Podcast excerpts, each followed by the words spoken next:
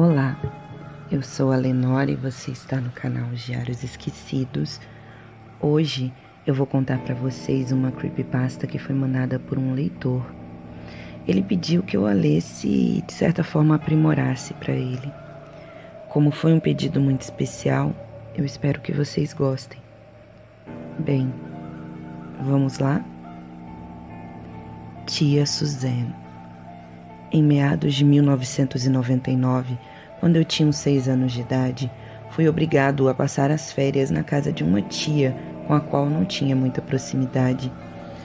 Na verdade, ela não era exatamente uma tia, mas sim uma parente distante de minha mãe, mas vou chamá-la mesmo assim de tia Suzane.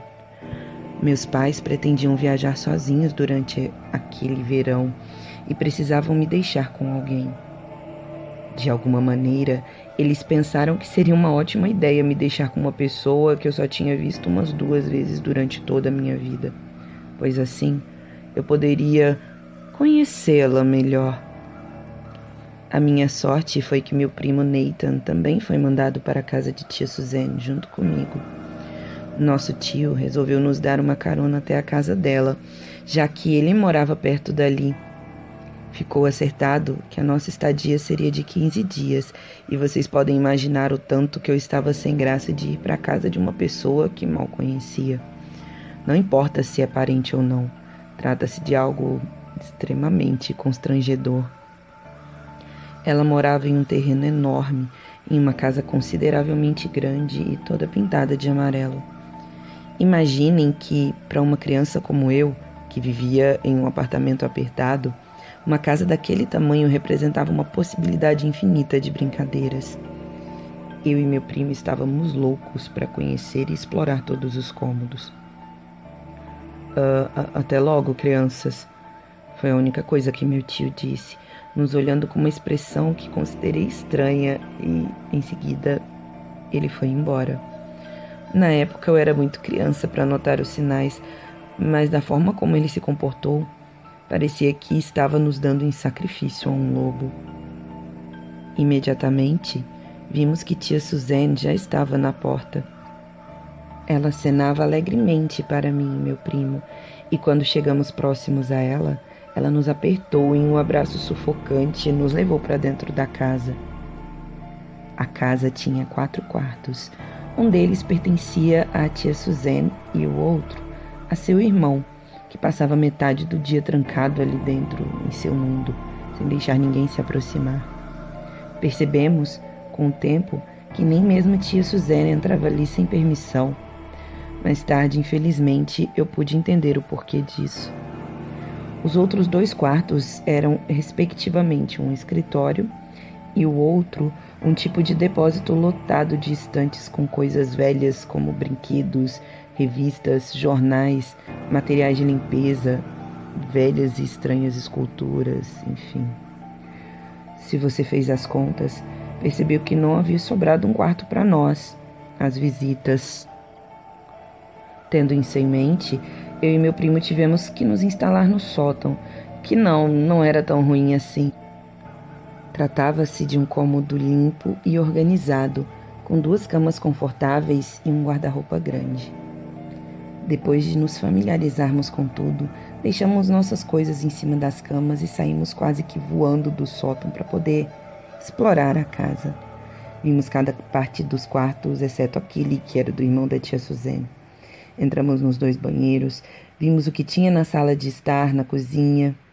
Mas o que nos despertou mais a curiosidade foi algo que havia na parte de trás da casa. Um porão daqueles antigos, com entrada e saída pela parte de fora da residência. Para minha infelicidade, a porta do porão estava trancada.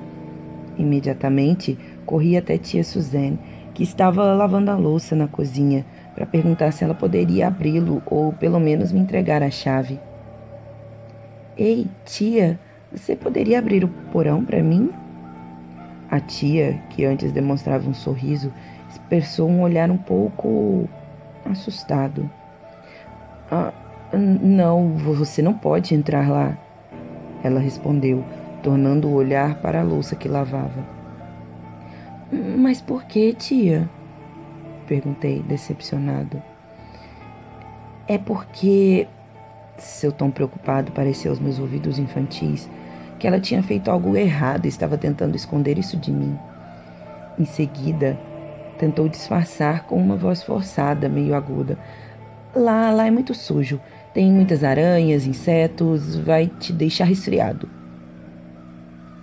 Ela olhou novamente para mim e sorriu, dizendo para eu ir jogar um videogame ou assistir TV. Na hora, fiquei decepcionado. Minha alma de explorador infantil desejava mais.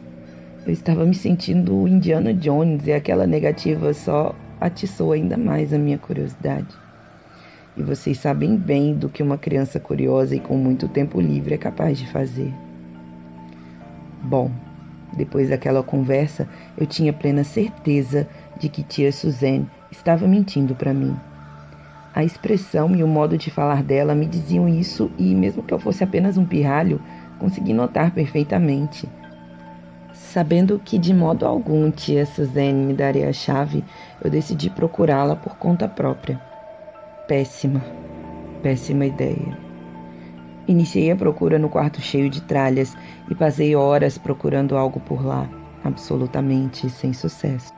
Mais tarde, fui até o quarto de tia Suzanne e tentei encontrar a chave por lá também, mas novamente a minha busca foi em vão. Enquanto isso, meu primo Nathan se contentava em jogar o velho videogame na sala de estar. Estive nessa busca implacável o dia todo e já era noite quando tia Suzanne me chamou para o jantar. A comida era um bife com ervilhas e purê de batata. Não sei porquê, mas tinha um gosto diferente daquele que mamãe sempre fazia. Mesmo assim, eu tinha achado tudo muito gostoso.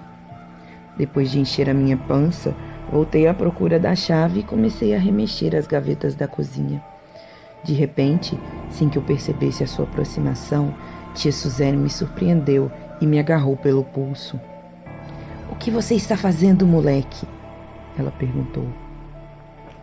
Pego em flagrante, não pude sufocar um grito de susto e, suando, eu encarava a expressão irritada de tia Suzane. Como ela percebeu que eu tinha ficado muito assustado, abrandou um pouco o rosto, fez uma falsa cara de boazinha e sorriu, meio torto. Oh, me desculpe, sobrinho. É que é melhor você não mexer aí, ok? Há facas e coisas pontiagudas e vai que você se machuca, disse ela. Agora vá tomar seu banho. Sem mais o que fazer, fui para o banheiro ainda me tremendo. Enquanto eu tomava banho, percebi a ausência de meu primo. Onde estava Nathan? Saí do banheiro, me vesti e fui à sua procura. Depois de não encontrá-lo, indaguei a tia Suzane. Tia, já faz tempo que eu não vejo Nathan.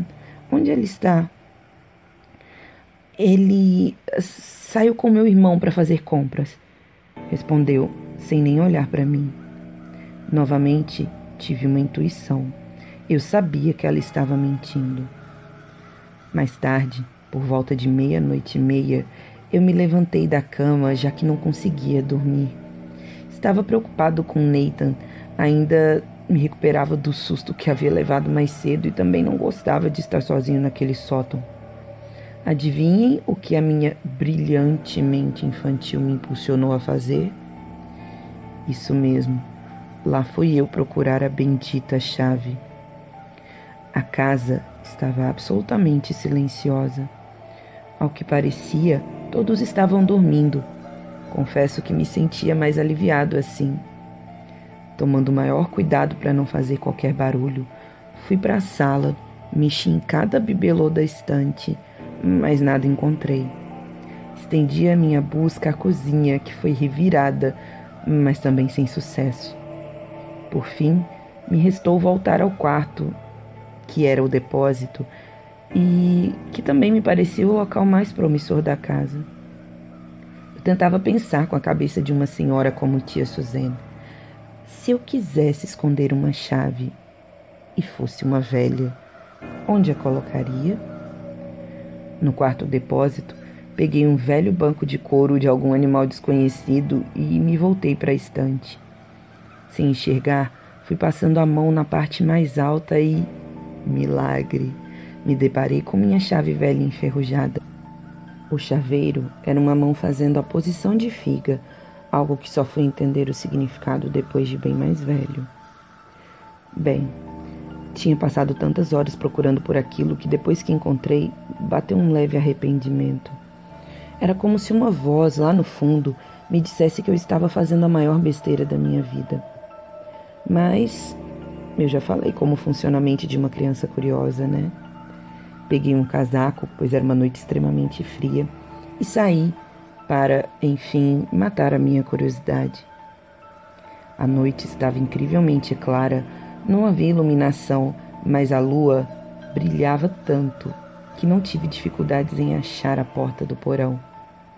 Lua cheia. Enfiei a chave na fechadura, girei com um pouco de dificuldade e destranquei. Consegui entrar. Por fora estava claro, mas ali dentro não consegui enxergar um palmo na frente do meu nariz. Pisei um degrau, ótimo, tudo ok. Pisei dois, tranquilo. Porém, no terceiro degrau eu pisei em falso e desci todo o restante do lance de escadas rolando furiosamente. Cheguei ao chão do porão com um estrondo tão alto que tive a impressão de que toda a cidade tinha ouvido o som do meu corpo contra o concreto. Fora a dor, né? No chão, o nojo tomou conta de mim. Senti que aterrisei em algo molhado e muito grudento. Mas não era só isso. Aquele porão tinha um fedor imenso que fazia minhas narinas arderem e os meus olhos lacrimejarem. Seguindo meus instintos, comecei a procurar um interruptor, o qual, graças a todos os anjos, encontrei com certa facilidade. Porém, até hoje me arrependo de ter feito aquilo. É que, bem, foi ali que eu descobri o que eu tinha comido naquela noite. O local era como um açougue Havia tripas penduradas, órgãos humanos conservados em formol, facões, uma serra elétrica, sangue por todos os lados e várias, várias mesas. Olhei para as minhas mãos e aquele líquido grudento no qual eu estava todo banhado era. era sangue. Eu quase vomitei, mas senti que deveria continuar olhando o lugar. Em cima de uma mesa, eu vi uma imagem que ainda me persegue. Sabem o que eu vi? Meu primo Nathan, ou o que havia sobrado dele. Algo terrível havia sido feito com o pobre corpo do menino, que estava agora em, literalmente, em pedaços. Parece que você já descobriu, era tia Suzanne, que saiu de trás de um armário com uma faca em punho. Tentei correr, mas escorreguei e caí naquele chão grudento. Senti que aquele era o meu fim. Tentei implorar para a tia Suzanne, que sorria para mim, mas parecia estar com ódio.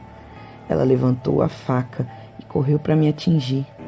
Fechei os olhos, sabia que não tinha mais jeito. Foi aí que ouvi um grito e um barulho de uma faca caindo no chão. Na mesma hora, ela caiu sem vida, com seu corpo todo em cima do meu. Era o irmão dela, que havia batido com uma marreta em sua cabeça. Você deveria me agradecer por isso. Vamos. Ele me deu a mão e saímos dali. Ele imediatamente chamou a polícia. Pelo que entendi, o pobre nunca soube bem o que ela fazia naquele porão. Só sabia que tinha muito medo dela e por isso vivia com a porta trancada. Ouvindo os meus gritos e a confusão que armei, ele desceu para verificar e encontrou aquele circo armado, algo que o chocou tanto que até hoje ele está perturbado e vive em uma casa de repouso para doentes mentais. Depois disso, a notícia viralizou e eu acredito que se você procurar na internet, achará alguma coisa sobre o porão maldito de minha tia Suzanne. Meus pais se arrependeram amargamente de haver me deixado ali e isso fez com que se tornassem superprotetores demais. Ainda tenho pesadelos com tia Suzanne, nos quais, diferentemente daquela noite, ela consegue me pegar e eu acabo tendo o mesmo destino de Nathan. Hoje Meu maior trauma é ter provado da carne de meu próprio primo. E o que é pior, ter gostado. Fim. Bom, eu espero que vocês tenham gostado. Se vocês gostaram, deixe seu like, faça um comentário, me ajude a sair do flop. E se também quiserem que eu leia a creepypasta de vocês ou a história de terror, o e-mail tá lá na aba sobre do canal. Bom, e é isso. Obrigada e tchau, tchau.